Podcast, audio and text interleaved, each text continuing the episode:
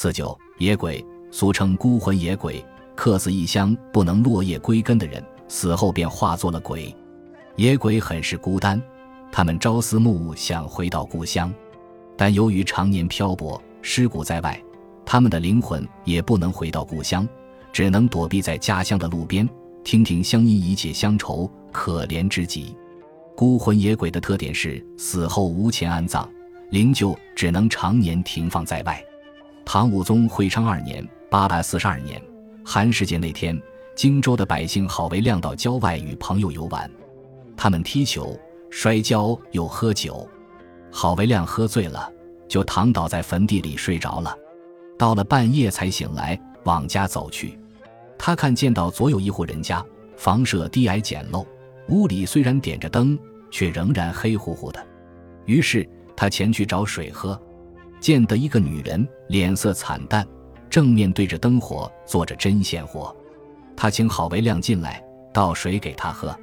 过了好长时间，他突然对郝维亮说：“知道你有胆量，所以敢对您说出实情。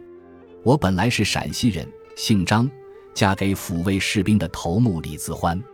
李自欢自从太和年间去戍守边疆，一去不返。我得病死了，我没有亲戚，灵柩被邻居放在这里，已经超过十二年了，迁葬已经没有希望。大凡死了的人，只要骨肉没有被土盖上。”灵柩就不被阴间登记，游荡飘动，恍恍惚惚，像喝醉了，又像做梦。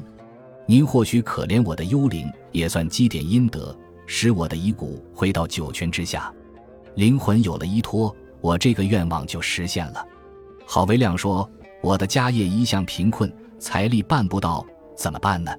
那女人沉静地说：“这个事我有办法。我虽然成了鬼。”仍然不停地做针线活。自从到了这里，经常缝制雨衣，给胡家做故宫，已有几年了。积累的钱有十三万文，做埋葬的费用自然是有剩余的。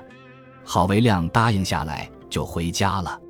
天亮以后，郝维亮访问胡家，各种情况都符合，这说明他昨晚所见都属实。他就将事情的经过全部告诉了胡家，接着。他就与胡家的人一起前往停放灵柩的地方，把覆盖的东西打开一看，零散的铜钱散在棺材周围，数目和他说的一样。胡家人和郝维亮都很爱怜他，而且感到惊奇。他们带着这些钱，与伙伴们凑成二十万文钱，举行了盛大的安葬仪式，把他埋到鹿鼎园。那天夜间，女鬼给胡家和郝维亮都托了梦，丈夫戍边一去不返，她孤苦无依。死后无钱埋葬，成了孤魂野鬼。他谁也不靠，通过给胡家当故宫，几年下来积攒了十三万文钱。他的遭遇是旧社会妇女生活的典型。